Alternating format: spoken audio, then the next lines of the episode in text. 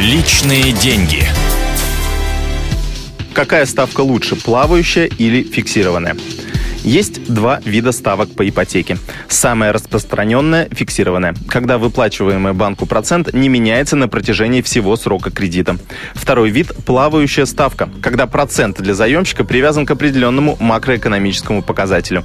Чаще всего это Моспрайм для рублевых кредитов и Либор для валютных. Плавающая ставка выгодна в тот период, когда в экономике идет рост, тогда заемщики платят меньше. В то же время в период кризиса заемные деньги дорожают. В чистом виде плавающая ставка применяется довольно редко. Банки предлагают заемщикам комбинированную версию. То есть в первые несколько лет клиент платит фиксированный процент и лишь затем переходит на плавающую схему. Как правило, чем меньше срок, тем ниже ставка, которую заемщик фиксирует. Это связано с тем, что клиент берет часть риска на себя.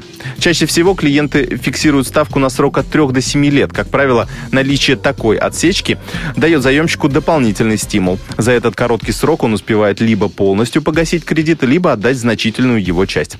Таким образом, плавающий период начинается на небольшую сумму. И даже если ставка повышается из-за кризиса, это уже не так критично для клиента заемщики достаточно спокойно смогут взять этот риск на себя. Как показывают расчеты, при сумме кредитов 3 миллиона рублей за 5 лет за счет комбинированной ставки можно сэкономить около 200 тысяч рублей.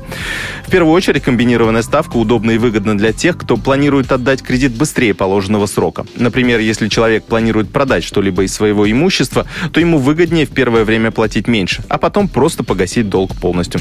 Это была программа «Личные деньги». Меня зовут Евгений Беляков. С Новым годом! Удачи в финансовых делах. Личные деньги.